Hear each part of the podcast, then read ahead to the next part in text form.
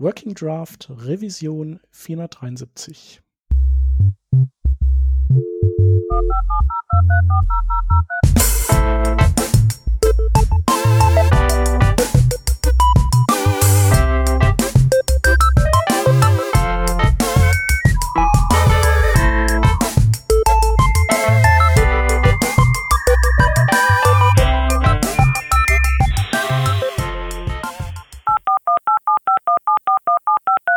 Diese Revision von Working Draft wird euch präsentiert von Hörerinnen und Hörern wie euch.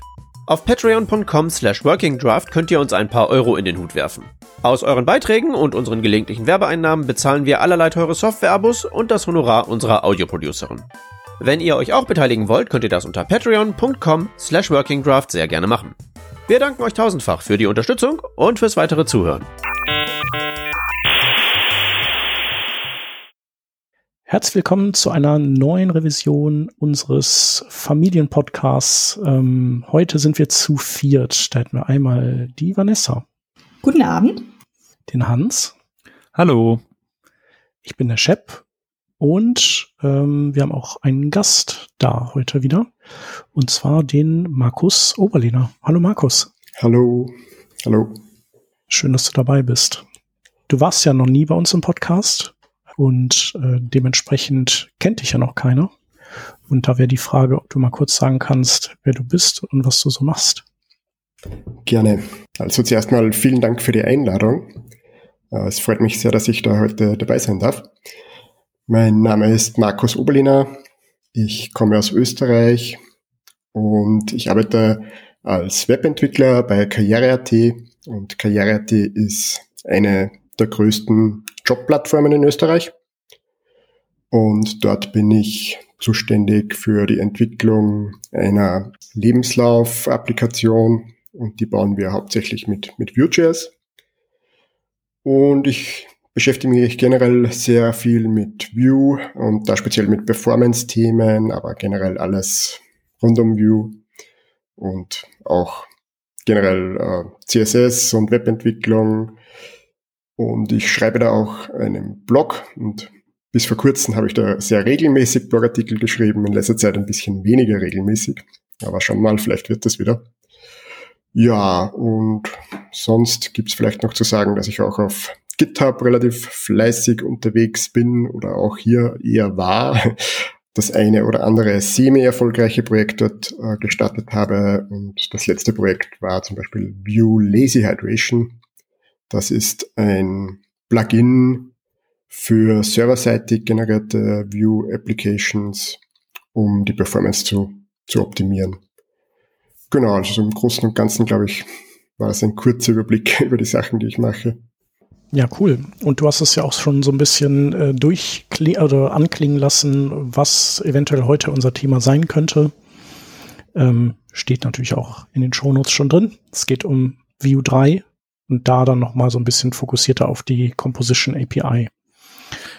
Ähm, ja, ähm, Vue 3 ist noch relativ neu, ne? Ja, genau. Es ist auch so halb released erst. Also es gibt zwar eine Stable-Version, aber hm, wenn man zum Beispiel auf NPM schaut, ist die aktuellste Version immer noch die 2. irgendwas Version und auch einige größere Projekte, also wie zum Beispiel Next und so weiter, haben noch nicht geswitcht auf Vue. Also es ist noch so ein bisschen ein, auf Vue 3, es ist noch so ein bisschen ein, ein Zwischenstatus, gerade eine Übergangsphase. Übergangsphase heißt es trotzdem, dass es in Production, wenn man jetzt eben nur Vue 3 einsetzt, ohne jetzt das äh, riesige Ökosystem drumherum, kein Next, äh, beim Router, weiß ich nicht, Vuex vielleicht, ähm, dass man es schon trotzdem einsetzen kann? Ja, also es kommt, glaube ich, ganz auf das Projekt drauf an. Wir haben gerade gerade bei Karriere.at eine, eine Liste von Dependencies zusammengestellt, die noch updaten müssen, damit wir problemlos zum Beispiel auf, auf Vue updaten könnten. Aber ich denke, wenn man jetzt ein neues Projekt anfängt, ist es wahrscheinlich schon, schon ziemlich eine sichere Wahl, wenn man Vue 3 verwendet, weil die wichtigsten Projekte mittlerweile alle stable sind, also Router und UX und so weiter. Aber für bestehende Applikationen kann es teilweise noch ein bisschen schwierig sein. Mhm. Ähm, für neue kann ich das bestätigen zumindest, weil äh, ich habe ja auch ein, ein Projekt, das ich auf der Arbeit habe, genau im September dann 2020 gestartet, beziehungsweise da überhaupt ein Frontend-Framework reingebracht. Davor war es eben eine Rails Full-Stack-App alleine mit ERB-Files, CSS-Files, JavaScript-Files. Dann habe ich mit Vue 3 angefangen und habe das jetzt nicht bereut, bis vielleicht auf ein paar fehlende Karussellkomponenten, wo mhm. ich dann gemeint habe, Karussell machen wir einfach jetzt nicht, weil jetzt will ich jetzt nicht selber schreiben und es gibt noch mhm. keins. Ja, ist witzigerweise genau bei uns das gleiche Thema, dass äh, eine, ein Karussell-Plugin eines der letzten Blocking-Dependencies ist, die uns abhält zu wechseln. Aber es gibt das View Snap, aber bin mir noch mhm. nicht sicher. Aber vielleicht auch noch ein Hinweis an, an Leute, die noch äh, mit Vue 2 arbeiten und da einige Dependencies haben, die eben noch nicht mit Vue 3 funktionieren und grundsätzlich trotzdem schon zum Beispiel die Composition API verwenden wollen. Also wir haben jetzt auch schon getestet, es gibt ein Composition API Plugin für Vue 2 und das funktioniert eigentlich auch sehr, sehr, sehr gut. Kann ich sehr empfehlen. Ähm, äh, ihr sagtet ja eben schon Composition API. Ich glaube, das ist vielleicht auch ein ähm, Stichwort, ähm, auf das wir heute noch mal ein bisschen näher eingehen können. Ich weiß nicht, ich würde gerne noch mal einmal den Hinweis geben, haben wir glaube ich noch nicht gemacht, ne, auf die bestehenden ähm, Episoden zum Thema View. Wir haben nämlich vor ich glaube, anderthalb, zwei Jahren ähm, das erste Mal über View hier im Podcast gesprochen, in der 365. Und zwei Wochen später ging es dann rund und da warst du dabei, Vanessa, sogar in der 367 und wir haben einen kleinen Deep Dive gemacht zum Thema Vue.js. Worum geht's überhaupt bei Vue?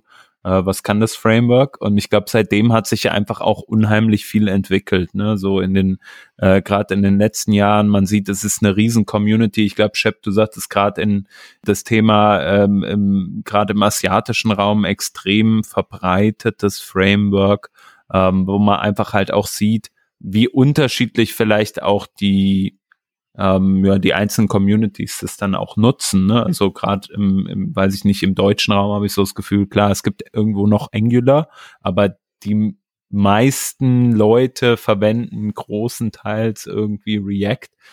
Würdet ihr das so unterschreiben? Ich weiß nicht, äh, Vanessa als Hardcore-View-Nutzerin ähm, ja auch vielleicht so ein bisschen andere Ansicht zu dem Thema. I don't know. Ich habe eigentlich ganz genau die gleiche Ansicht. Also um nochmal auch kurz drauf einzugehen, was eigentlich Vue ist, wenn jetzt jemand nicht ganz bekannt damit ist. Es ist ein progressives Frontend-Framework, das heißt, es fängt an, dass man einen kleinen Kern hat, mit dem man Prototypen schreiben kann.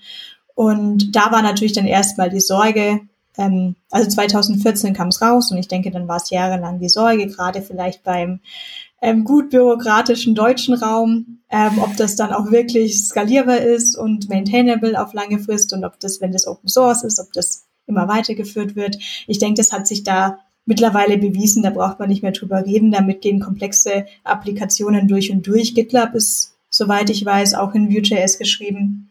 Vue 3 ist da keine andere Sache. Es ist für Prototypen gut, es ist für komplexe Applikationen gut. Äh, Im asiatischen Raum teilweise ex ist extrem verbreitet man, man kann munkeln, warum. Vielleicht auch einfach, weil Avenue auch aus Asien kommt. Vielleicht war das auch einfach so eine Regionalität dann. Vielleicht für manche auch, dass es eben Open Source ist und nicht von Google oder Facebook initial gestartet, dass da auch nicht die Angst davor war, dass man quasi immer nur React für Facebook gut macht und man muss sich selber sonst immer adaptieren, sondern das war vielleicht eher dieses Ganze von der Community raus ist. Ja, aber auch im deutschsprachigen Raum ähm, sieht man View immer und immer häufiger. Also man braucht da wirklich auch keine Angst mehr dazu haben, dass man, keine Ahnung, keine, keine Entwickler, Entwicklerinnen finden würde dafür. Das, das ist stabil. Ja, sehe ich genauso. Und auch in der Erfahrung hat sich gezeigt, dass es auch relativ einfach ist, äh, zwischen den Frameworks eigentlich zu wechseln und vielleicht auch immer einfacher wird, weil speziell die Composition API sehr ähnlich ist eigentlich in, in Teilen zu, zu den React-Hooks und wie man in React jetzt Komponenten schreibt, nähert sich immer mehr an zu der Art und Weise, wie ja. man das zukünftig in Vue 3 machen wird. Ich denke, da habe ich auch jetzt hin und wieder schon mal den Satz fallen lassen. Eigentlich ist es ab jetzt auch so ein bisschen egal, ob man jetzt React oder Vue nimmt. Also, wenn man das jetzt mal mit anderen Programmiersprachen sonst vergleichen würde, ist es schon recht ähnlich geworden. Ähm, ich denke, das ist eine Riesenchance für viele, die auch aus dem React-Bereich kommen mit der Composition API. Ich kann persönlich sagen, ich bin ein bevor wir jetzt vielleicht auch mal erklären sollten, was es eigentlich ist. Ich bin ein Mega-Fan. Ich verwende nichts anderes mehr. Ähm, da, Markus, da sagst du vielleicht dann auch gleich mal deinen Punkt dazu, ähm, da, wie man das verwenden kann und ob man es alleine verwenden kann. Mhm, gerne. Dann fangen wir doch mal an. Was, was ist denn die Composition mhm. API? Genau, wollte ich gerade sagen. Vielleicht kurz mal zur Erklärung. Was ist die Composition API und, und was war vorher? Vielleicht fangen wir mit den Begriffen an. Also Vue 2, eine Vue 2 Komponente ist quasi ein, ein JavaScript-Object und hat mehrere Options. Dann wird auch der Name klar. Also wenn wir jetzt von, von Vue 2 Components sprechen, sprechen wir von der Options API und in, in Vue 3 haben wir dann die Möglichkeit, entweder Options API oder Composition API zu verwenden. Und in der Options API, also in der klassischen Vue 2 Komponente, hat man zum Beispiel einen Data Block und in, in dem Data Object hat man dann seinen lokalen Component State, also alle alle Reactive-Variablen, die man in seinem Template dann verwenden will. Und dann hat man vielleicht auch noch einen Methods äh, Property in diesem Component Object und da hat man dann alle seine Funktionen, die man in seinem Template verwenden will. Und dann hat man zum Beispiel einen Created Hook, also Lifecycle Hooks sind auch als Options abgebildet in so einer Component. Und jeder dieser Blöcke, jeder dieser Option ist ein eigener Block in einer Component. Und Demgegenüber in der Composition API kann man sich das ein bisschen so vorstellen wie eine React Functional Component mit Hooks. Also statt diesen einzelnen Properties in einem Object hat man immer noch ein, ein Object, typischerweise als eine View Component, aber dieses Object hat dann ein, ein Setup Property oder ein Setup Hook. Und dieser Setup Hook ist eine, eine Funktion und diese Funktion funktioniert eigentlich sehr ähnlich wie, wie die Funktion einer Functional React Component. Und darin kann man dann mit der Composition API zum Beispiel ähnlich, konzeptionell vielleicht ähnlich wie in einer React Component mit UseState, kann man mit zum Beispiel einer Ref Hilfsfunktion aus der Composition API seinen lokalen Component State definieren und man kann dann ganz normal über Error Functions, die man in Variablen speichert, äh, Methoden definieren und am Ende dieser Setup-Funktion, am Ende dieser Set, dieses Setup-Hooks, äh, returnt man dann ein Object mit allen, mit allen Reactive-Variablen oder mit allen Methoden, die man dann in seinem Template verwenden will. Und die stehen einem dann im Template zur Verfügung. Oder vielleicht, um, um um es für React-Menschen ganz einfach zu machen, man kann zum Beispiel auch von einer View, äh, von einer View-Component mit Setup-Hook am Ende im Return-Statement äh, JSX returnen. Funktioniert zum Beispiel auch, dann ist das sehr ähnlich wie eine, eine React-Component. Genau, also das vielleicht mal als Überblick, wie so eine Compos wie die Composition API ausschaut, wie eine Component mit Composition API ausschaut.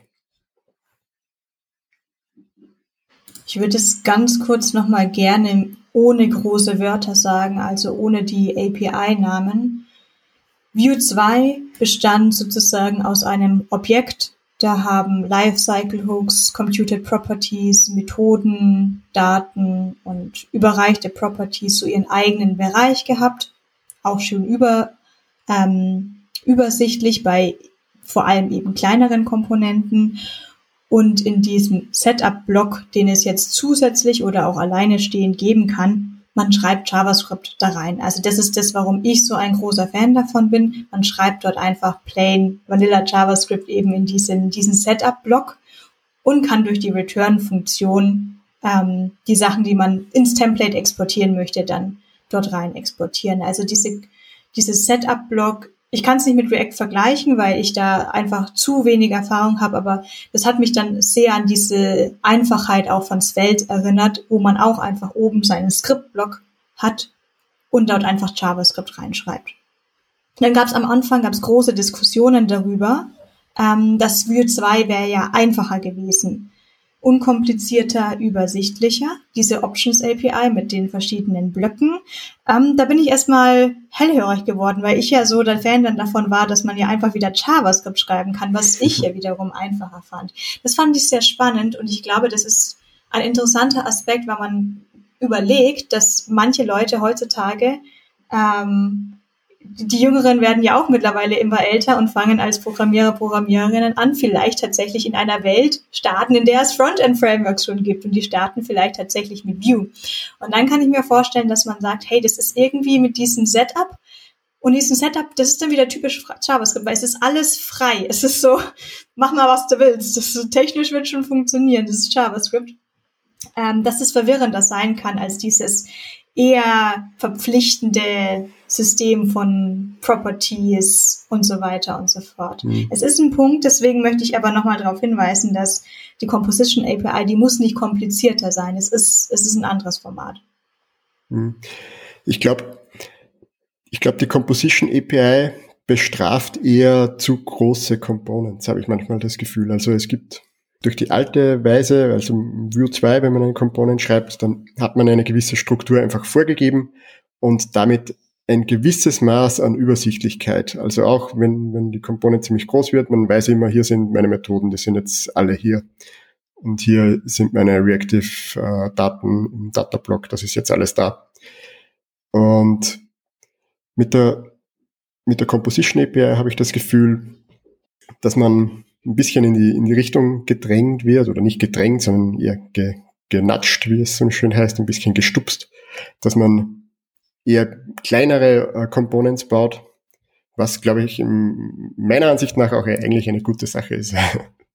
Vielleicht äh, kann man auch noch sagen, dass das so ein bisschen der Grund war, wie diese Composition API wohl entstanden ist, durch sehr groß werdende Vue 2 Single-File Components. Das ist bei Vue 3 sind wir immer noch bei Single-File Components. Da hat sich wirklich auch nichts dran geändert. Ähm, es gibt das Problem, wenn man das in verschiedenen Blöcken hat, wie man nimmt irgendwie, man erstellt Reactive Data Variablen, man hat irgendwie Properties und man hat irgendwie Computed Properties und dann irgendwelche Watcher. Und da hat man eben so vereinzelte Zeilen, die irgendwie logisch zusammenhören, gehören, hat man aber teilweise dann in Zeile 12, in Zeile 40 und ja, ich habe es auch schon in Zeile 1234 gesehen. ähm, das, ist, das ist halt schwer zu überblicken. Ähm, da muss man erstmal ganz schön scrollen, um unter, also, keine Ahnung, Command F drücken und schauen, wo wird die Variable eigentlich verwendet und dann hoffen, dass das alles gleich camel-casig ist oder sowas ähnliches.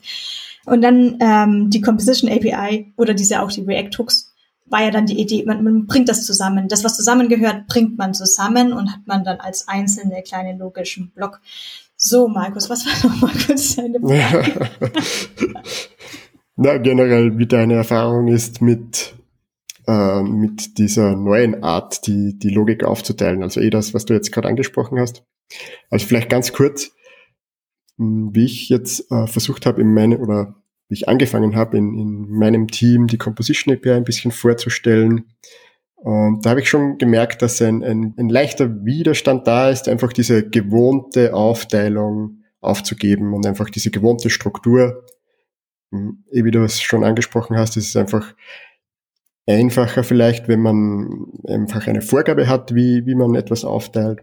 Und genau, also wie, wie sind deine Erfahrungen jetzt in der Praxis, wenn du dann äh, wirklich aktiv mit Composition API Components schreibst im Vergleich zu vorher? Ja, also kleine Components fallen mir damit extrem einfach. Ähm, obwohl es ja auch immer noch heißt, dass man ja weiterhin gut die Options API verwenden kann, eben gerade bei kleinen, wenn es übersichtlich bleibt, finde ich es bei kleineren Komponenten fast mit der Composition API eben einfacher. Mhm. Es kann aber eben jetzt zu Problemen kommen. Ich denke, die gab es davor eigentlich auch. Sie waren nicht ganz so auffällig, nämlich ich muss wirklich als Programmiererin drüber nachdenken, wie ich die Sachen strukturiere. Also mhm. es fällt mir schon leichter, während des Entwickelns so keine richtige Struktur mehr irgendwie zu haben, so dass ich dann in einem, wenn ich einen Pull Request erstelle, dann merke, ja, das ist jetzt ein bisschen durcheinander, das muss ich nochmal sortieren. Da gab es dann eben diese anfänglichen Probleme wie, wie mache ich denn das jetzt eigentlich? Wonach sortiere ich das? Und dann, mhm. das, das, da gab es eben keine Vorgaben und das ist genauso gut, wie es teilweise genauso schlecht ist. Von der Logik aufteilen. Ähm, da habe ich, glaube ich, sogar einen Blogpost von dir befolgt, den ich dann auch gleich in meine README befolgt habe. Denn mit Best Practices ähm, fällt einem das grundsätzlich leichter und du hattest über Group Extract und Share geschrieben und das ist genau das, was ich versuche zu befolgen, teilweise jetzt auch versuche über den ersten Komponenten wieder rein zu refactoren, weil es das extrem viel schöner macht. Ähm, mhm. Magst du uns erklären, was du da gefunden hast? Ja, gerne. Also gut, wo fange ich an? Ähm, genau, also wir haben jetzt schon angesprochen, dass dass der Setup-Hook es einfach ermöglicht, jetzt unter, unter Anführungszeichen normales JavaScript zu schreiben. Und was das äh, in weiterer Folge bedeutet, ist auch, dass man, dass man äh, Logik wieder aufteilen und, und gruppieren kann. Also, und ich habe dann als, als Konzept, wie man Components ähm, schreiben kann oder wie man an, an Components arbeiten kann, äh, diese Group Extract, Extract Share dieses Group Extract Share System mal benannt. Und man kann das so beschreiben, also man schreibt vielleicht mal dahin und äh, lässt seinen Gedanken freien Lauf und baut mal grundsätzlich die, die Component so mal, dass sie funktioniert. Und dann im ersten Schritt kann man sich dann mal, im ersten Refactoring-Schritt kann man sich dann Gedanken machen, welche logischen Einheiten kann ich hier bilden? Also was, was kann ich gruppieren an meiner Logik? Also welche Variablen gehören zusammen mit welchen Methoden, weil die Methoden diese Variablen ändern und so weiter. Und dann kann man das mal innerhalb vom, vom Setup-Hook gruppieren. Und wenn man das gemacht hat, dann kann der nächste Schritt, aber muss nicht sein, wenn, wenn man jetzt eine große Komponente hat, kann, Komponent hat, dann kann der nächste Schritt sein, dass man jetzt Teile extrahiert. Einfach ähm, um diese noch wiederverwendbarer zu machen oder um, um einfach ein, noch ein bisschen mehr Übersicht zu haben, kann man jetzt entweder im ersten Schritt Teile äh, in eigene Functions extrahieren, also es bürgert sich da jetzt ein bisschen der Name Composables an, also was, was man in React als, als Hooks kennt, also Funktionen mit, mit Use am Anfang, also Use, ähm, jetzt fällt mir kein Beispiel ein, aber Use Router zum Beispiel, um Router-Funktionen zu verwenden. Ähm, also dann kann man Teile, die man vorher kopiert hat, in so eine Composable Function extrahieren und diese zum Beispiel auch am Anfang der Component mal platzieren, einfach damit man diese mal losgelöst hat von der restlichen Logik. Und wieder optional als letzten Schritt kann es dann auch sein, dass man diese Logik dann auch in anderen Components wiederverwenden will. Und dann kann man äh, den Schritt gehen, dass man diese Composable Function in, eine, in ein eigenes File auslagert und dann kann man diese, diesen Teil, diese Logik dann wiederverwenden, auch in, in anderen Components. Ein Beispiel, das mir jetzt zu einem Composable mal einfällt, ist ein useFetch zum Beispiel. In, als für das useFetch könnte man den Parameter von irgendwie jetzt im Pfad übergeben und dieses Composable würde zum Beispiel ein Ref, und ja, ich finde es ja auch selber verwirrend mit Ref, Reactive, sonst was. Aber man macht, man macht da drin mal so eine Variable, die irgendwie reaktiv, äh, reaktiv auf Änderungen reagiert und nennt sie is loading, macht am Anfang von dem, von dieser use hook Composable Funktion des is loading auf true, macht dann sein async await von dem fetch request, kann da auch dann ähm, das Error-Handling machen. Das heißt, man könnte auch eine Error-Message als String vordefinieren und wenn man Error hat, dann schreibt man in diese Error Message jetzt diesen String rein. Am Ende setzt man das Loading wieder auf False und kann dann exportieren eben entweder das Result und die Error Message. Und so nach dem Motto könnte man jetzt diese, dieses Fetch Composable überall einfügen, wo man das braucht.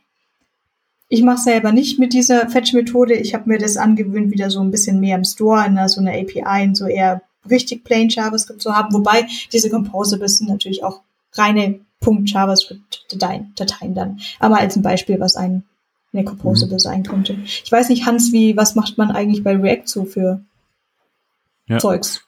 Ja, also ich finde das total interessant, wie ihr das natürlich äh, ähm, auch gerade erzählt, weil gerade diese Composables erinnern mich halt auch ganz stark natürlich an die die Custom Hooks. Ne? Also du hast ja eben das Beispiel gebracht, man hat irgendwie ähm, einen Fetch Call und hat äh, möchte den Loading State noch parallel dazu abbilden und diesen bildet man halt innerhalb eines, ja, im React-Sprech Hook, äh, Custom Hooks dann ab sozusagen, sagt halt hier, ich benutze mein Use State äh, oder habe eine Variable dafür oder wie auch immer, ne? Und die gebe ich dann halt zurück und ich reagiere vielleicht auf etwas oder wenn sich etwas ändert darüber, dass ich halt in React würde ich einen Use-Effekt haben beispielsweise, also wenn sich mein State verändert, dann reagiere ich damit, ähm, indem ich zum Beispiel einen anderen State irgendwie wieder update oder sowas, ja.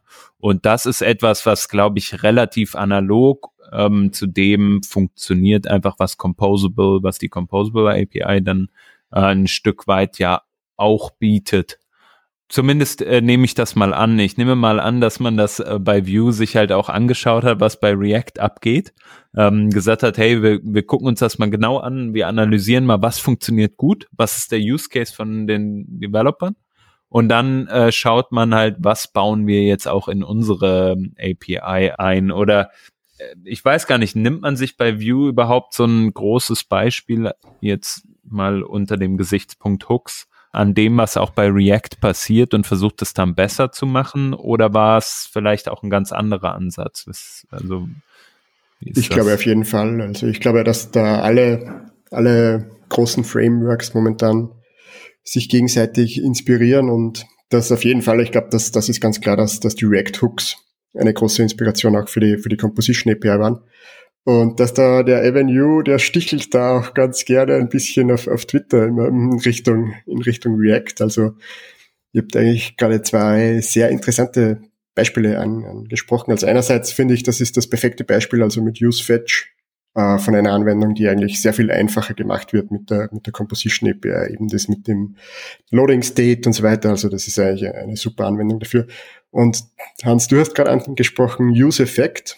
Und das ist so ein Punkt, glaube ich, wo, wo die View-Community ein bisschen der Meinung ist, dass wir hier ähm, eher wenn im, im Vorteil sind gegenüber der, der, der Hooks, äh, React-Hooks, weil ich kenne mich leider auch in React nicht ganz so gut aus, aber es gibt eben diese Use-Effect und, und es gibt, man muss bei manchen Hooks äh, die Dependencies mitgeben und so weiter. Und es gibt irgendwie Stale Functions und so, also und, und Use Memo für Performance-Optimierungen und, und äh, einige solche eher ein bisschen unschöne Erscheinungen mit, mit, mit äh, React Hooks. Und in der Composition API gibt es da einfach einen Trade-off. Also einerseits muss man sich um all diese Sachen mit der Composition API keine Gedanken machen. Aber dafür andererseits ist die, ist die API nicht ganz so clean wie vielleicht React Hooks. Also mit React Hooks, wenn ich es richtig verstehe, ich bin in React leider nur am Rande, beschäftige ich mich ein bisschen mit. Aber in React ist jede, jede Änderung am Template bedeutet, dass eigentlich die, die Component neu ausgeführt wird. Also eine Functional Component, so wie ich es verstehe, wird jedes Mal einfach neu ausgeführt und dann wird, äh, kommt neues HTML raus, so ganz vereinfacht gesagt. Und genau, mit, ja. Der, ja, mit der Composition API dieser Setup-Hook, den ich vorher so ein bisschen so ähnlich beschrieben habe wie eine Functional React Component, der wird nur einmalig ausgeführt und zwar nur beim äh, erstmaligen Initialisieren der Component. Und das Tracking von, von den Reactive Variablen und so weiter äh, funktioniert ein bisschen anders, aber dafür hat man, da kann ich jetzt auch nicht so ins Detail gehen, weil ich mir die Implementierung da es übersteigt auch meine Fähigkeiten.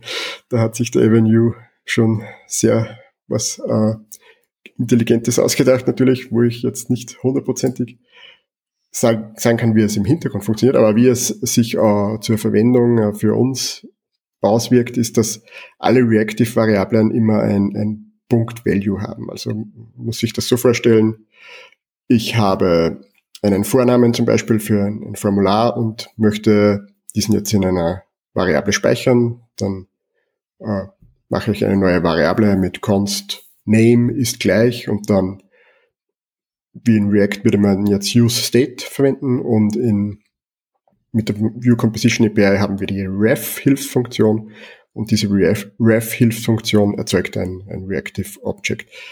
Aber ich kann jetzt nicht einfach mit, äh, mit Name auf den, auf den Wert zugreifen, sondern immer mit Name.value.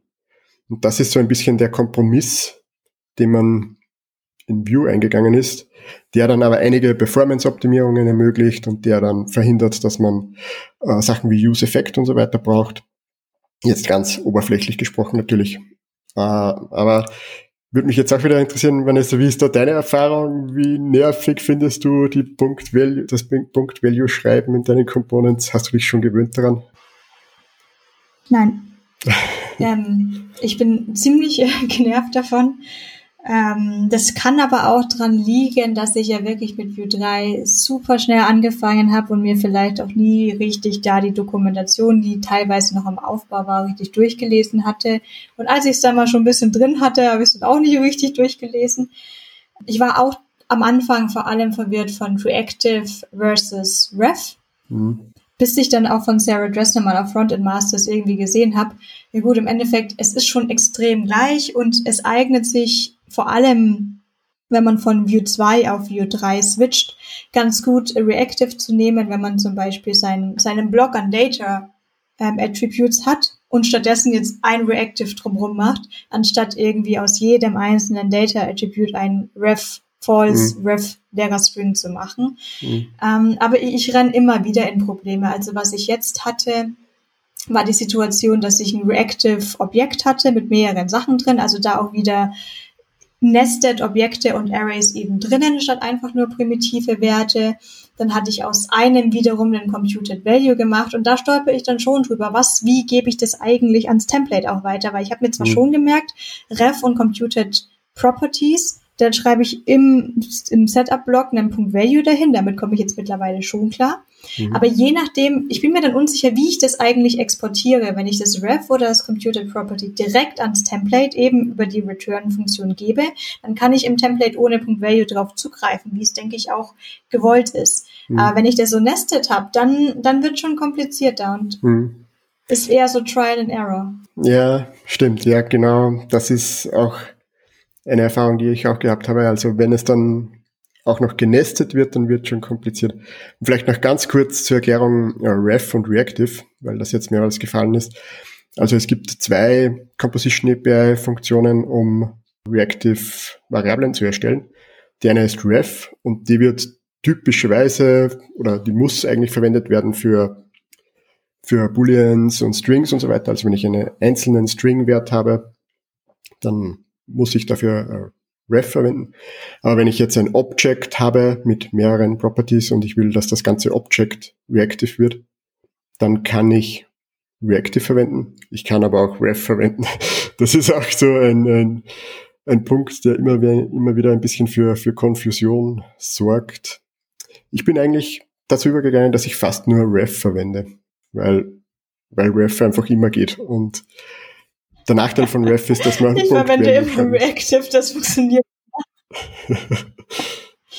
ähm, Hans, was du vorhin noch meintest, mit äh, ob, ob da View vielleicht auch sozusagen ein bisschen was abgeschaut hat. Also das ist äh, schneller gedacht, als du vielleicht dachtest. Als da war ich im Urlaub und dann kam React Hooks raus und ich kam nach vier Tagen wieder auf Twitter und ganz Twitter war voll mit React Hooks und ich habe Twitter einfach wieder zugemacht. Ich war komplett überfordert.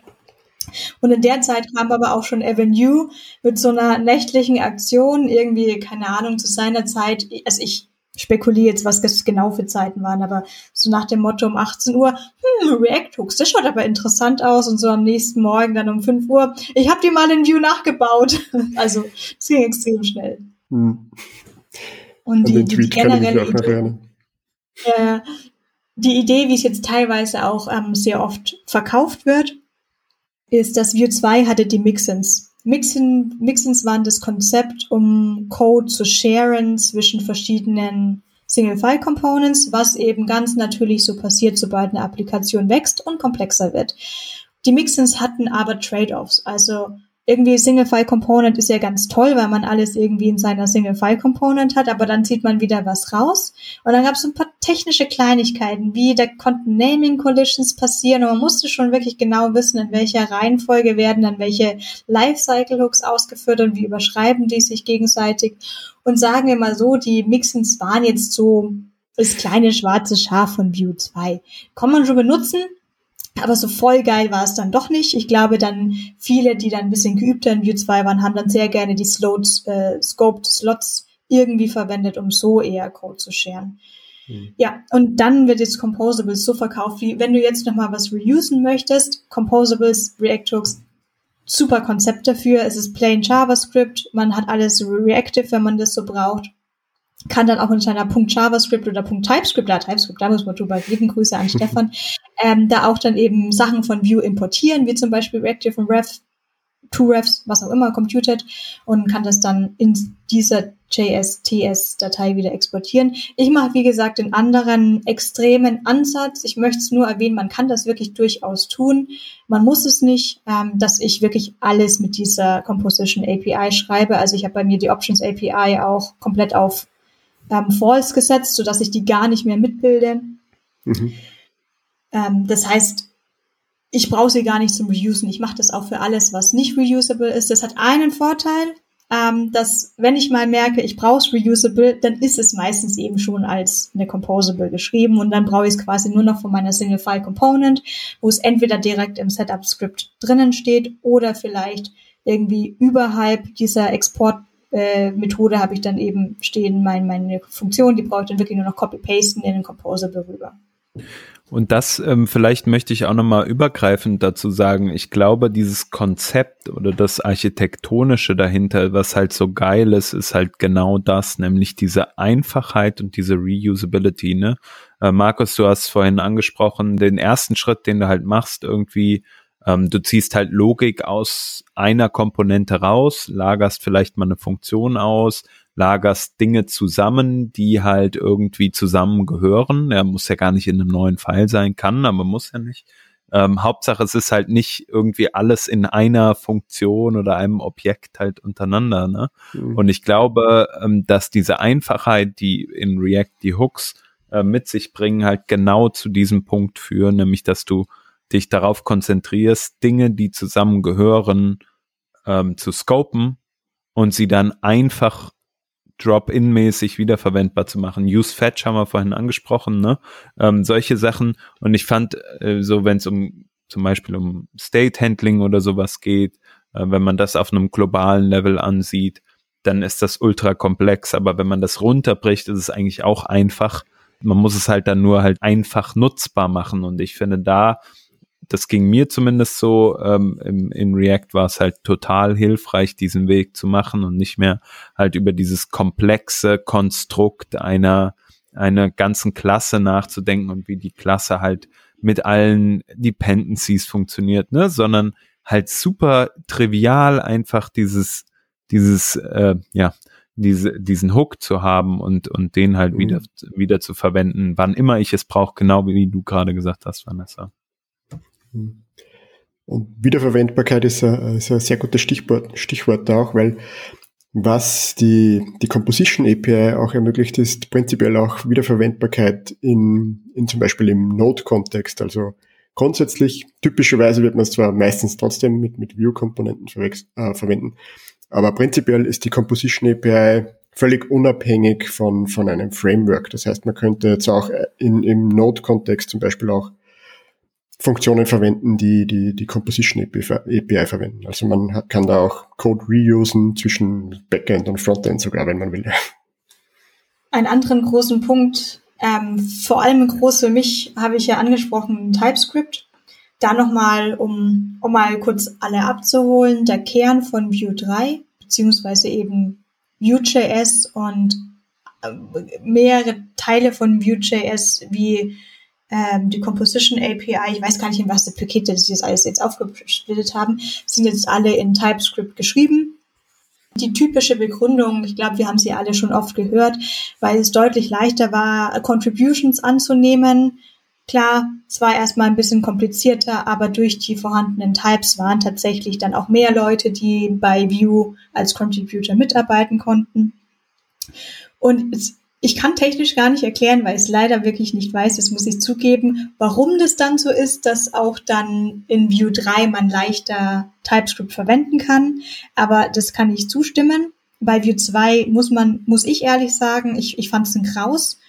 Hm. Sowohl, wenn man jetzt einfach nur an das Script-Tag einen Language TS anhängt, dann hat das ja schon irgendwie so ausgeartet, dass man halt irgendwie an Funktionen einen Rückgabewert noch irgendwie so dazu klatscht, aber so wirklich viel, also geholfen hat's nicht wirklich viel.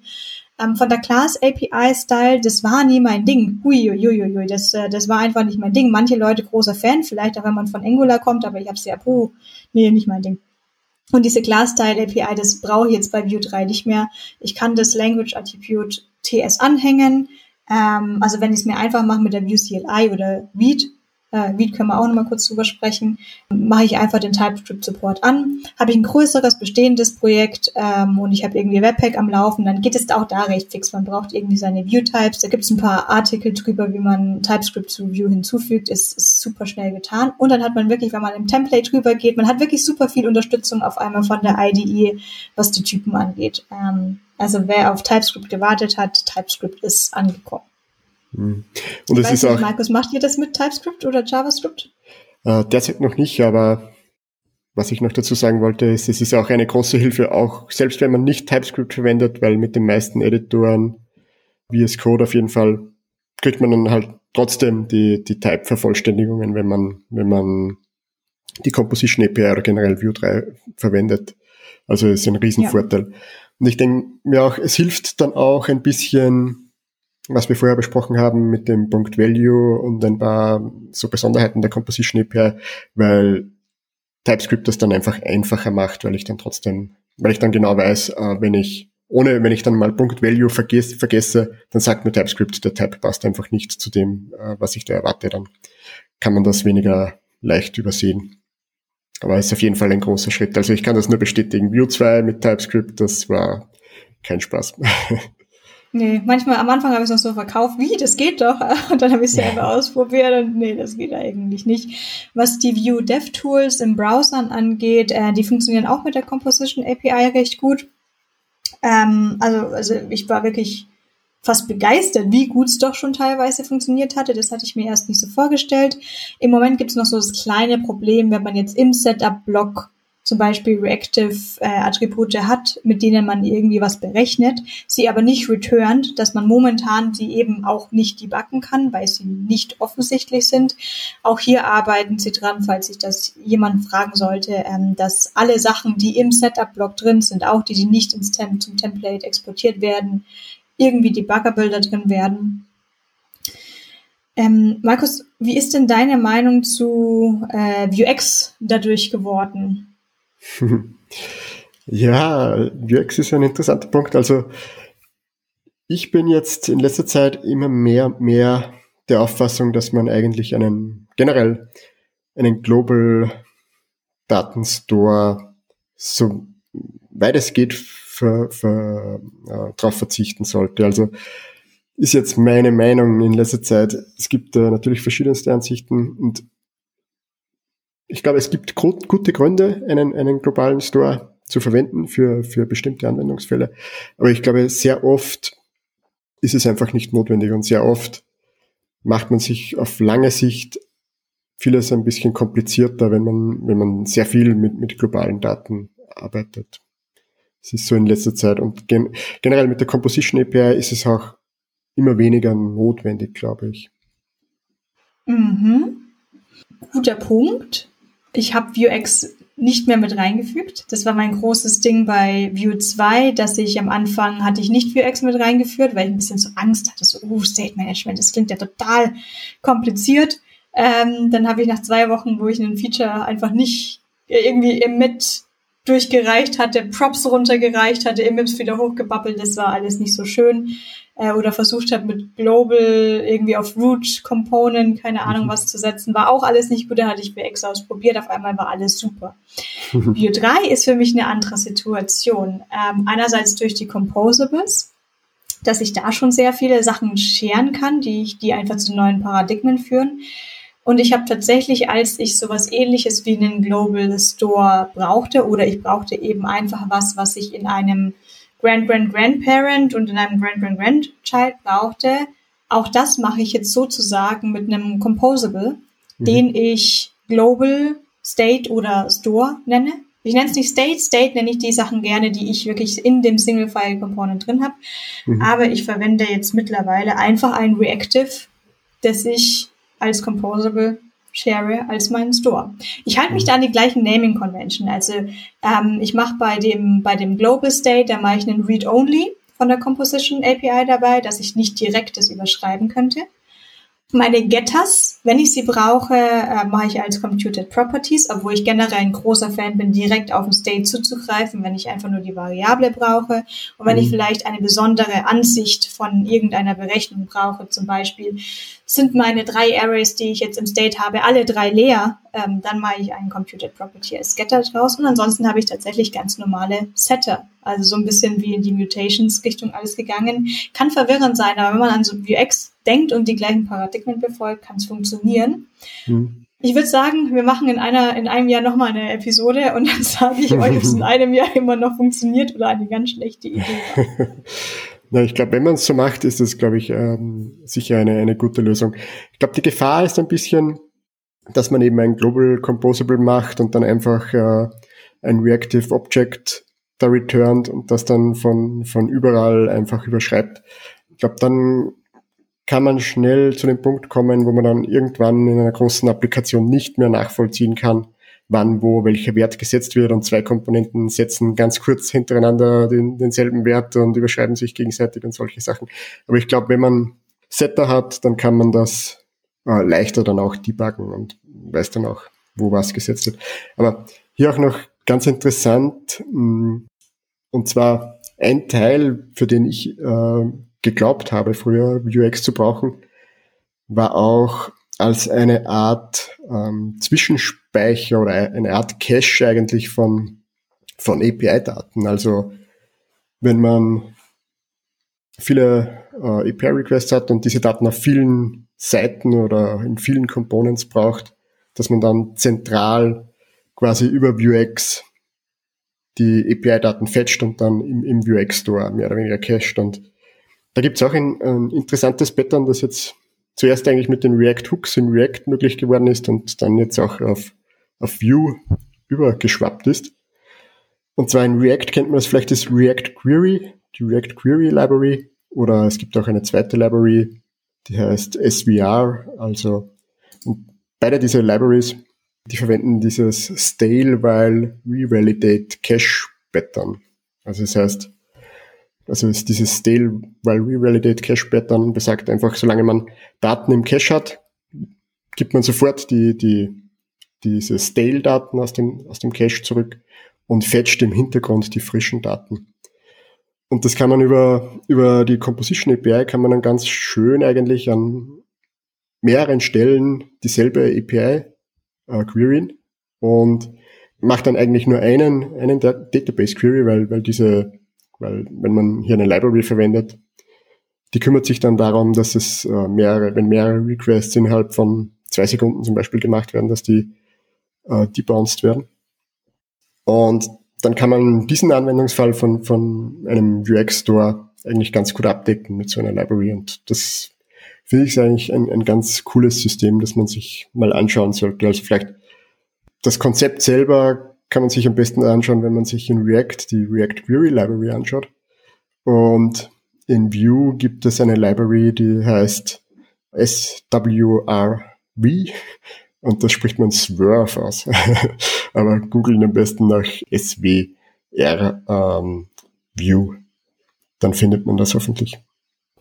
Davor hattest du noch gerade einen Punkt gesagt, also das, was du meintest, mit wenn es größer wird und man überschreibt hier und da ein paar Daten, mhm. da, bin, da bin ich schon reingerannt. Deswegen bin ich sofort umgeschwankt auf dieses Read-Only und dann Getters und Setters verwenden. Mhm. Ähm, und meine Applikation war nicht groß, sie war nur zwei Wochen her. Und das hat gereicht und ich war komplett verwirrt, wer hier was überschreibt. Mhm. Das ist, ähm, ich kann jetzt weder Vue noch die, der Composition API dafür die, die, die Schuld geben. Mit den Settern ist es deutlich einfacher, den Überblick zu behalten. Und man geht auch ein bisschen anders dabei um, da man denkt dann mehr drüber nach, weil man wirklich mhm. store.set aufrufen muss. Ähm, es ist Reactive Programming ist irgendwie ganz geil, halt so mit Templates und sowas, wenn sich das im Template dann irgendwie immer sofort updatet und man braucht da jetzt keinen Query Selector auf irgendwelche DOM-Elemente, um sie zu überschreiben. Ähm, ich denke, Hans, vielleicht hast du da andere Erfahrungen in React, weil ich mich ja in React nicht auskenne. Außerdem habe ich gehört, React wäre gar nicht reactive. Nee, nee, nee. Ähm, das, das Nynene sollte jetzt, sollte musikalisch ein, ein Ding-Ding darstellen, ein Augenbrauenzucken, falls ihr euch gewundert habt. Ähm, Reactive Programming, also es, ist, es passiert mir schon mehrmals, dass ich die Reihenfolge, in der solche Sachen passieren, Reactive Updates, schon auch störend finde und äh, wenn da irgendwie überall Watcher draufhängen und ich mir wirklich denke, aber ich brauche doch den jetzt zuerst. Wie geht's euch da denn so in so großen Applikationen generell? Mm, also ich kann von meiner Seite ähm, leider jetzt aktuell zu großen Applikationen tatsächlich gar nicht so viel sagen, weil ich im Moment äh, eher im kleineren unterwegs bin. Da bin ich auf jeden Fall mal ähm, gleich auf das, was, was du eventuell, Markus, zu berichten hast, nochmal gespannt. Was ich aber auf jeden Fall sagen kann, ist, dass irgendwie ganz häufig Reihenfolge, ich weiß nicht, für mich nie ein Thema war. Vielleicht weiß ich nicht warum, aber für mich war es nie problematisch sozusagen die Abfolge von Events. Also wenn ich mich jetzt zurückerinnere, wir haben mal eine, eine Zeit lang irgendwie ähm, ein äh, Tool für eine Versicherung gebaut und da konnte man halt im Frontend Dinge berechnen. Ja, wobei es ist zu lang her. Ich postpone und gebe erst noch mal äh, vielleicht äh, zu dir zurück, Markus, und denke noch mal drüber nach. Mhm. Ja, ich kann das voll unterschreiben. Manchmal, es ist einfach ein eigenes Denkmodell, also dieses Reactive Programming. Also manchmal spießt es sich irgendwie im Kopf, dass man, ähm, dass man eigentlich mehr imperativ irgendwas ausdrücken möchte oder es würde einem leichter fallen, hier jetzt einfach eine eine Funktion zu schreiben, die oder eine Funktion auszuführen, die dann irgendwas macht und man hat jetzt aber ein Computer Property, das einfach automatisch sich ändert und damit das Template automatisch sich ändert. Und genau diese Timing-Geschichten, das kann ich schon ganz gut nachvollziehen. Also vor allem, wenn, wenn Components komplexer werden und wenn Components ähm, irgendwie gemeinsam interagieren über, über Events, kommunizieren und so weiter, habe ich durchaus schon das eine oder andere Mal, äh, glaube ich, eine ähnliche Situation gehabt, wo man dann äh, irgendwie, äh, wo es dann schwerfällt, im, im Kopf das dann irgendwie nachzuvollziehen, was da gerade passiert.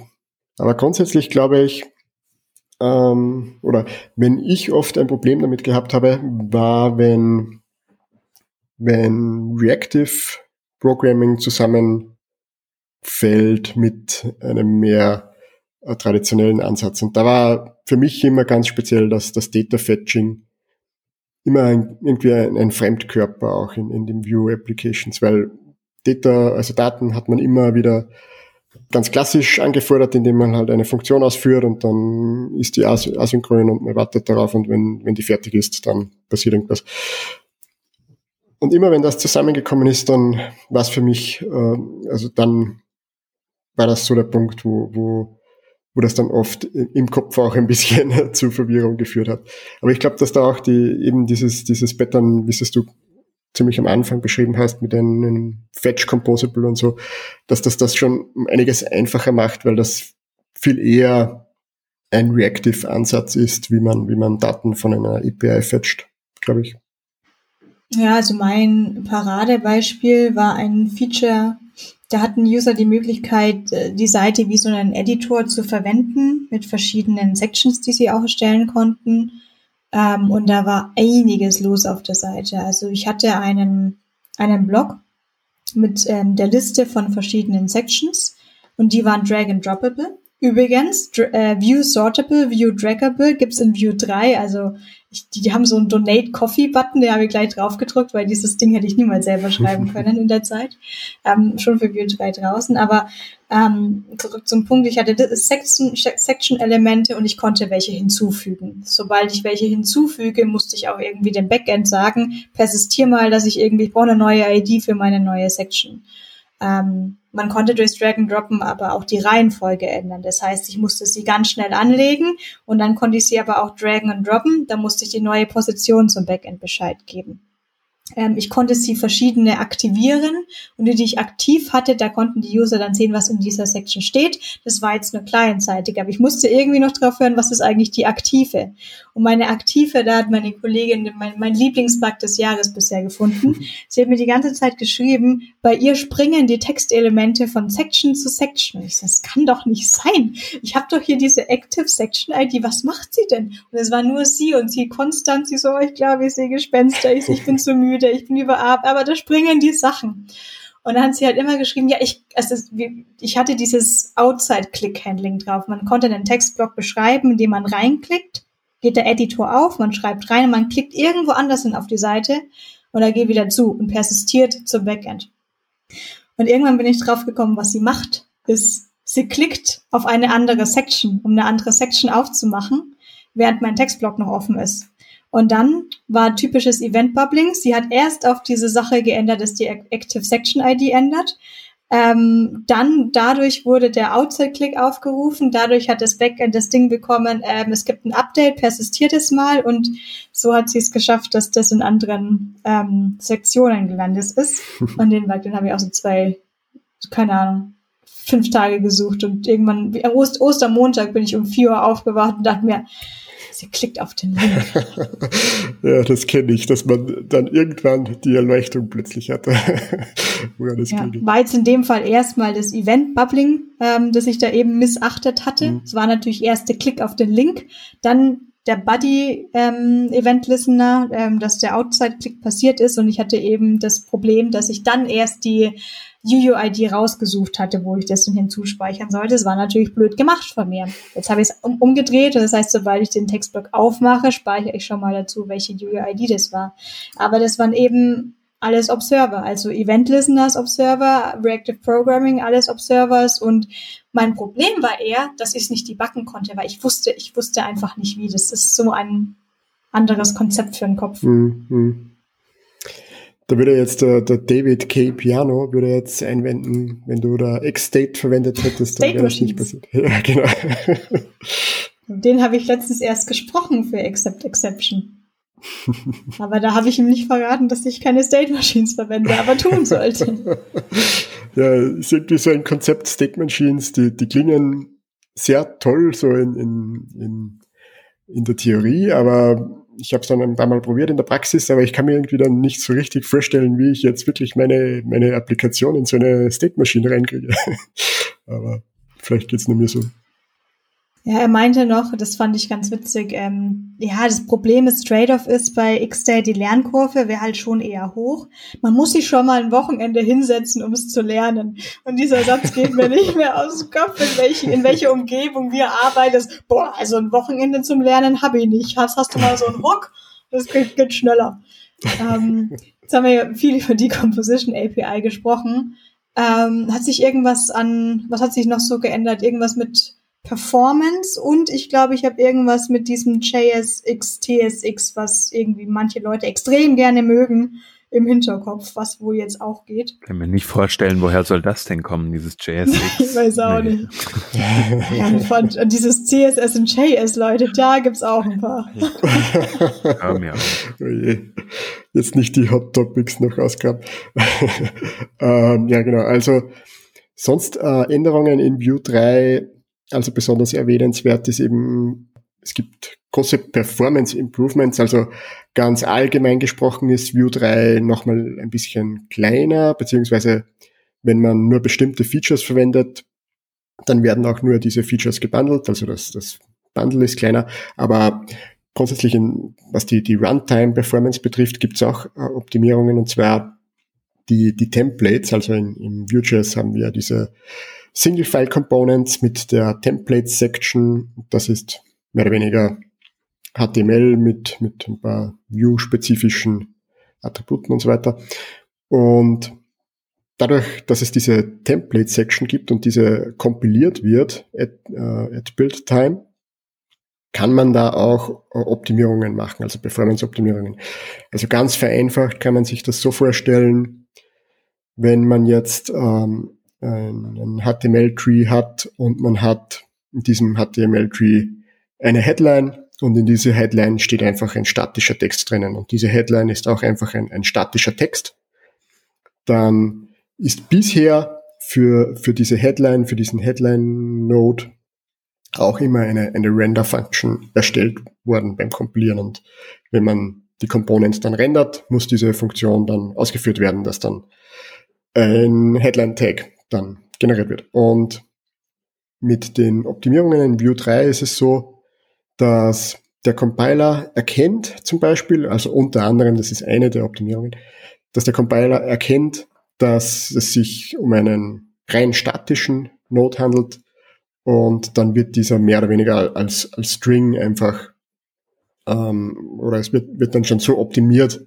das JavaScript, das dann generiert wird, dass das hier nicht mehr extra immer wieder eine, eine Funktion neu gerendert wird, werden muss, sondern dass das einfach äh, mehr oder weniger statisch ist. Und es ist jetzt im, im Einzelnen natürlich äh, kein großer Fortschritt, aber bei einer riesigen Applikation summiert sich das natürlich und, und führt dann hoffentlich oder wahrscheinlich zu relativ großen Performance Improvements. Genau, und zweite größere Änderungen, die du schon ein bisschen angedeutet hast, ist, dass es einfach einfacher wird, äh, JSX auch zu verwenden. Ich habe es vorhin schon auch angesprochen, man kann jetzt in einem Setup-Hook zum Beispiel einfach JSX returnen. Das finde ich eigentlich ganz angenehm. Generell JSX ist auch ein interessantes Thema oder diese Template-Syntax, View, Single-File, Component-Syntax, weil jetzt in eine ganz andere Richtung, aber umso länger ich, ich mit View arbeite, also eigentlich hat mich diese Template-Syntax hat mich zu View gebracht und umso länger ich damit arbeite, umso mehr gefällt mir dann eigentlich äh, der, der React-Weg mit JSX. Aber es ist interessant, weil was mich ein bisschen nervt, und das ist vielleicht auch noch ein Punkt, über den wir reden sollten, ist das doch relativ komplexe Tooling-Setup, das man für, für Vue braucht. Also einerseits vom, vom Build-Step, dass man die Vue Single-File Components kompiliert und andererseits aber auch, auch im Editor zum, zum Linten und für Syntax-Highlighting und für TypeScript und so weiter. Und da habe ich in, gerade in den letzten Wochen eigentlich viel mit, mit JSX experimentiert und da ist das einfach alles viel einfacher. Aber Leider ist das, leider mit JSX, so wie es jetzt ausschaut, kann man diese Performance Improvements, die ich angesprochen habe, zum Beispiel nicht mitnehmen. Weil JSX dann anders kompiliert wird. JSX habe ich ähm, nicht im Einsatz, auch weil ich jetzt einfach nur aus dem einfachen Grund, ich war jetzt vom Template nie genervt genug, um mir gedacht zu haben, ich brauche mal eine Alternative. Und dann bleibe ich nun, also ich versuche an sich immer, mir das Leben eher einfacher zu halten und bei den Standards zu bleiben. Ähm, auch, dass wenn jetzt irgendwie andere Entwickler draufschauen, die JSX gar nicht kennen, jetzt immer, also dann nicht so komplett vor den Kopf gestoßen sind. Deswegen kann ich das schlecht beurteilen. Ich habe durchaus auch Probleme mit dem Template bekommen. Komponenten können halt einen Ticken größer werden und egal wie klein ich viele halte, manche werden einen Ticken größer und dann, dann hat man wieder so ein bisschen diese Trennung zwischen irgendwo im Template oben steht dann eben mein Titel drin und dann muss ich wieder woanders hin scrollen für den Titel im Skriptblock. Ähm, ich ich habe auch angefangen, das äh, Svelte-like zu machen, dass ich erst den Skriptblock mache und dann das Template. Ähm, hab nur Angst, wenn sich die ersten Leute beschweren, was ich da mache, aber es, äh, ich, für mich läuft's besser ähm, mental gesehen, weil ich dann oben erst durchlesen kann, was definiere ich mir eigentlich und dann unten sehe, wie ich es äh, verwende. Aber ein Punkt, den du gesagt hast, über den habe ich noch nicht so drüber nachgedacht, dass es mit JSX besser wäre. Also ich habe jetzt beim VS Code VTour installiert. Ich bin auch mal zu Volar rüber gehüpft und ich war auch mal bei Vue.jx und ich bin bis heute nicht sicher, was ich eigentlich verwenden möchte, je nachdem, ob mit TypeScript oder ohne TypeScript und je nachdem, ob ich gleich dieses Script Setup Syntactic Sugar verwende, wo man direkt die Composition API verwendet oder dieses Boilerplate-Dingens drumherum. Ähm, anscheinend eignet sich dann je nachdem immer ein anderes besser. Aber ja, ich hatte da schon Linting-Probleme dann eher im Template-Bereich. Also man hat mhm. zwar schon den TypeScript-Support meistens überall, dass ich, also auch ohne TypeScript zu benutzen, hat man schon einen Type-Typen-Support, dass ich auch im Template irgendwie das sehen konnte. Ähm, aber es gab doch Probleme, dass ich jetzt nicht unbedingt unterringelt bekommen habe, wenn ich was verwendet habe, was, was vielleicht undefined war. Mhm. Ähm, was jetzt nicht die geilste Developer Experience generell wäre. Und ich schieb's einfach mal auf meine eigene persönliche falsche Einstellung von IDE Linting Supports. Ich frage mich dann auch über immer, habe ich es hab ich's nur nicht ganz perfekt eingestellt oder, oder funktioniert es einfach nicht. Aber das ist genau das, der Punkt. Mit GSX funktioniert es halt einfach. Das ist, ist sehr angenehm. Das, das, das ist auf jeden Fall ein Vorteil. Ich mag, funktioniert halt einfach. Ja. Aber es sind immer die Trade-offs, die man halt eingehen muss oder eben nicht. Was auch eben einfach funktioniert bei dem Ökosystem ist weiterhin auch die, die CLI und das Viet, was ich schon erwähnt hatte. Ich gehe jetzt nicht super drauf ein. Es ist irgendwie von Snowpack, von, von Svelte, äh, Rich Harris ähm, inspiriert worden, ist super schnell. Alle Leute sind total happy, die es verwenden. Ähm, es ist ein Bundler-System, das ist auf dem lokalen System eben nicht wirklich bundelt und tree-shaked. Jetzt versuche ich gar nicht erst weiterzugehen, sonst sage ich was Falsches. Auf dem Production-Bild ist es dann eben schon tree-shaked und gesonst was. Ähm, die funktionieren Vue CLI und wie ganz, ganz super, um Vue 3 Projekte anzufangen. Es ist wirklich in ein paar Sekunden erstellt, das so ein Projekt. In größeren Projekten hilft einem das meistens recht wenig. Da macht man halt so ein bisschen mit Webpack und Viewloader und sowas rum. Das funktioniert auch ganz, ganz gut. Ähm, wenn, man, wenn man mal online rumspielen möchte, also bei der Code Sandbox, ähm, ich denke auch ein relativ bekanntes Online-IDE-Tool, die haben jetzt auch so einen Shortcut von den, von den Domains her. Wenn man da mal view.new eingibt oder auch react.new oder auch angular.view, dann kommt man gleich auf eine Code Sandbox mit dem Skeleton davon. Sie haben aber auch natürlich den äh, äh, Playground für View 3 am Start. Kann man auch mal so angucken, was da so abgeht. Und der Avenue hat einen Single-File Component Playground erstellt. Und hier finde ich schon ganz schön in die Richtung, die, die, die, die Avenue selbst so drängt. Ähm, da ist alles mit Script Setup. Das heißt, rein die Composition API, da hat man eben nicht mehr dieses ähm, Explore Default drumrum und diesen Name und auch diese Properties. Eben dieses reine JavaScript finde ich super. Ähm, deswegen finde ich es auch spannend in die, die, die Richtung, die Evan selber da so hindrängt mit dieser reine Composition API. Hm, genau. Das finde ich also auch sehr spannend. Habe ich vor kurzem meine ersten Versuche gestartet, auch mit Read und diesen, diesen, dieser Setup Abstraction, dass man nur noch, also dass man Setup in, in den Script Tag schreibt und dann einfach nur mehr, nur mehr exportet und eigentlich ja keine, keine richtige View Component in dem Sinn in, in exportiert, ja, genau wie du gesagt hast. Finde ich ganz spannend. Das ist sehr gewöhnungsbedürftig am Anfang, aber, aber es ist, glaube ich, wenn man sich dran gewöhnt hat, ist glaube ich ziemlich cool. Ich fand es total grandios. Ähm, ein Problem, ähm, ich habe auch so einen Webpack Analyzer. Wenn man den dann mal laufen lässt, dann bekommt man so schön diese Warning Message reingeprintet, wie du verwendest hier so einen, wie heißt das, RFC? Chef, das weißt du bestimmt, was mhm. ich gerade meine, wo ich mich gerade ja. verplappert. Das so ein Proposal? Mhm. RFC ist, glaube ich, richtig, ja. Dann kam gleich so mal ein Warning, es ist noch hier noch nicht so production ready, was du machst. Ähm, Habe ich auch gemerkt, als die äh, API verändert wurde und ich durch meine bis dato vielleicht nur, sagen wir mal 13, weil es so eine schöne Zahl ist, Komponenten durchgehen musste, um irgendwas anzupassen. Dann habe ich auch mal dieses Script-Setup erstmal wieder verworfen. Ich hoffe, ich kann es irgendwann wieder reinnehmen, aber war nicht so geil. Hm. Habe ich gelernt. Vielleicht doch nicht zu Cutting Edge. Ja, das ist manchmal schwierig, sich, sich davon abzuhalten, aber ja, wenn man dann in solche Probleme läuft, dann, dann ist das das böse Erwachen manchmal. Hab gelernt. Was mich trotzdem mega interessieren würde, wir haben ja schon ähm, relativ viele Meinungen vor allem auch gesagt, also Composition API komplett, Composition API nicht komplett, was ist eigentlich mit JSX? Ähm, also alle Zuhörerinnen und Zuhörer, mich persönlich würden eure Meinungen super stark interessieren. Diesmal, was natürlich persönlich so am Herzen liegt, ähm, ist ein umstrittenes Thema. Also schreibt uns auf jeden Fall Kommentare und Tweets und sonst was. Äh, ich bin, wie gesagt, sehr interessiert dran, was alle anderen so machen. Ich äh, finde es mega spannend, diese praxisnahe Erfahrungsaustausch. Ich glaube, das ist halt echt mega viel wert und wie man sich so langhangelt und dann auch lernt, so on the fly mit diesen neuen Sachen umzugehen. Ne? Also wenn ich, ähm, so TypeScript ist immer so mein Thema dafür, ähm, da fängt man halt irgendwie an mit äh, JavaScript und, und sagt dann halt, okay, keine Ahnung, ich benenne die Files einfach mal um und mache den Compiler halt so einfach, wie es halt irgendwie geht.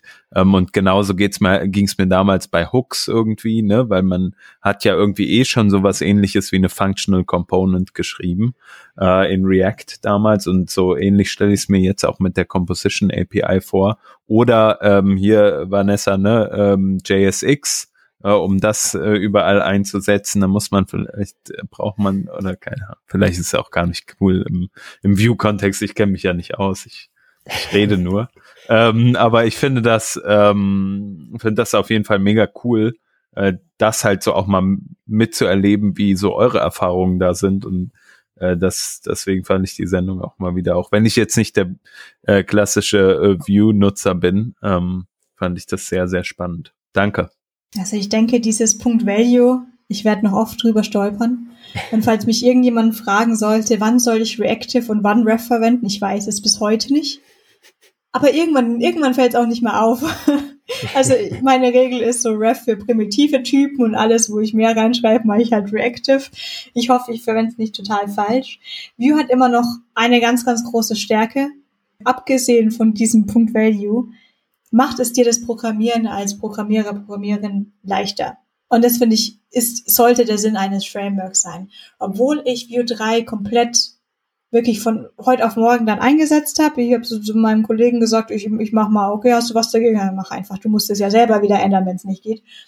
Es gab keine Situation, bis auf das Script Setup, wo ich einfach mal diesen RFC verwendet habe, wo ich das Gefühl hatte, oh Mist, ich habe es einfach falsch verwendet oder ich muss drumrum arbeiten, um jetzt irgendwie was zu erfüllen. Kann hin oder wieder bei Linting vielleicht mal passieren, wenn es vielleicht das der ein oder andere kennt, wenn man irgendwie versucht, Prettier und ESLint und keine Ahnung was zu machen, dass man eher damit beschäftigt ist, da irgendwas zu fixen, als sich um den Code zu kümmern. Und Vue ist dafür da. Fokussier dich auf deine Logik und fokussier dich auf die Komplexität deines Codes und nicht auf das drumherum, das machen wir für dich, das erledigen wir für dich. Und das finde ich mit Vue 3 nochmal schöner, weil ich es für komplexe und auch kleine ähm, Applikationen besser finde. Bei Vue 2 war es auch so sehr gut, damit kam ich auch immer gut klar.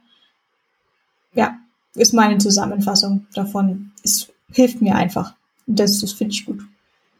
Sehe ich ganz genauso. Also eben die die Vereinfachung durch die Composition API, vielleicht am Anfang ist es ein bisschen ungewohnt, aber ich glaube, wenn man sich dran gewöhnt, einfach ähm, ist es äh, eine super Sache. Und auch nochmal das Thema Mixins, das du angesprochen hast, da kann ich auch nochmal noch wiederholen, was du da gesagt hast. Es ist einfach mit der Composition API viel einfacher, Code wieder zu verwenden und insgesamt, glaube ich, eine, ein großer Schritt vorwärts. Empfehlen kann ich natürlich die Blogartikel von dir. die, helfen da ganz viel. Das ist halt, wir Frontendler müssen uns ja irgendwie immer selbst erf neu erfinden und es ist schwierig erstmal ohne Anleitung und man, also ich war von diesem Breath versus Reactive Berg erstmal gestanden, weil ich konnte mich nicht entscheiden und ich wollte unbedingt wissen, was besser ist, bis ich kapiert habe, ist nicht so wichtig.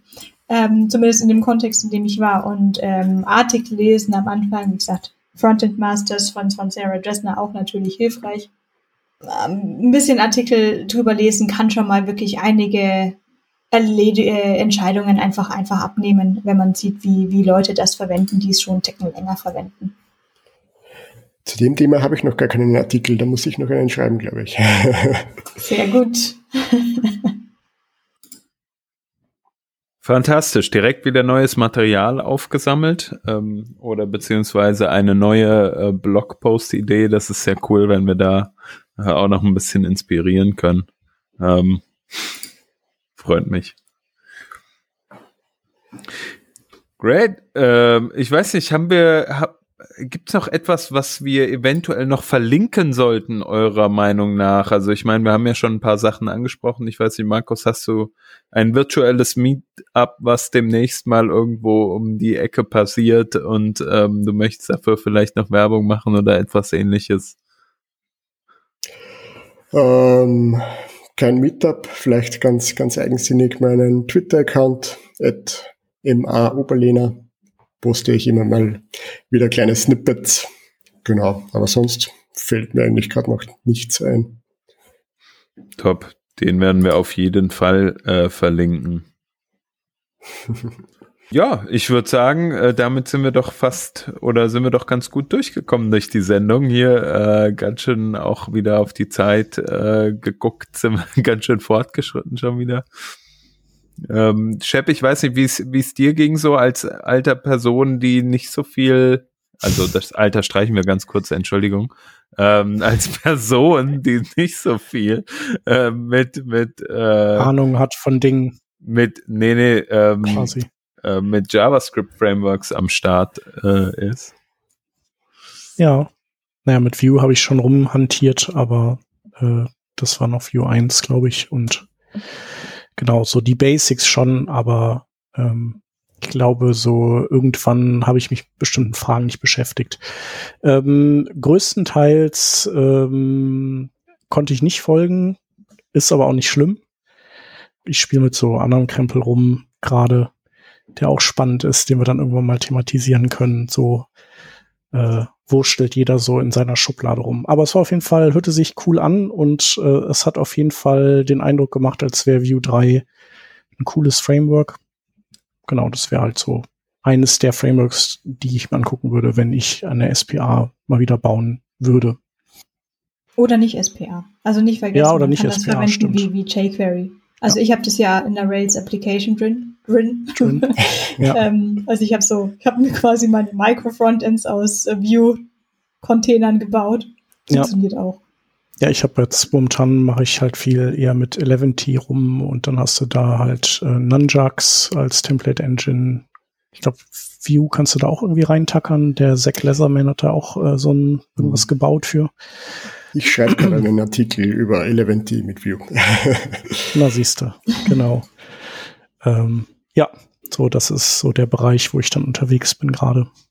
Und Netlify und Netlify Functions und hast du nicht gesehen und ein bisschen Cloudflare Worker. Genau. Dazu ja dann mal irgendwann in einer anderen Sendung was. Aber ja, vielen Dank. Ich bin auch gespannt auf Feedback und auf Input und äh, hoffe auch, dass äh, dass sich dadurch auch äh, für dich auf Twitter und in deinem Blog neuer Input und neue Kontakte ergeben. Vielen Dank.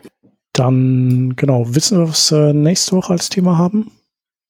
Hans, ein, hast du einen Plan? Äh, leider nein, aber wir lassen uns äh, auf jeden Fall überraschen. Ich habe da ja. schon was im Hinterkopf, aber ich glaube, das ist noch nicht 100% festgetackert. Deswegen möchte ich jetzt mich nicht da aus dem Fenster lehnen und am Ende äh, funktioniert das dann nicht. Deswegen, es ja. ist sehr spannend. Es ist sehr spannend auf jeden Fall das spannend. Thema. Und ich wäre an eurer Stelle, äh, wenn ich hier Zuhörende wäre, dann wäre ich auf jeden Fall wieder mit am Start, weil es ist einfach klasse. Ja. Okay. Dann äh, sagen wir mal vielen Dank fürs Dasein, Markus. Vielen Dank, Danke Vanessa, sehr. für das Bestreiten eigentlich äh, von äh, 98,6 Prozent der Sendung. ähm, und vielen Dank fürs Zuhören und wir treffen uns dann in einer Woche wieder. Bis dahin. Bis dahin, vielen Dank, Markus. Tschüss. Ciao. Bis bald. Ciao, ciao.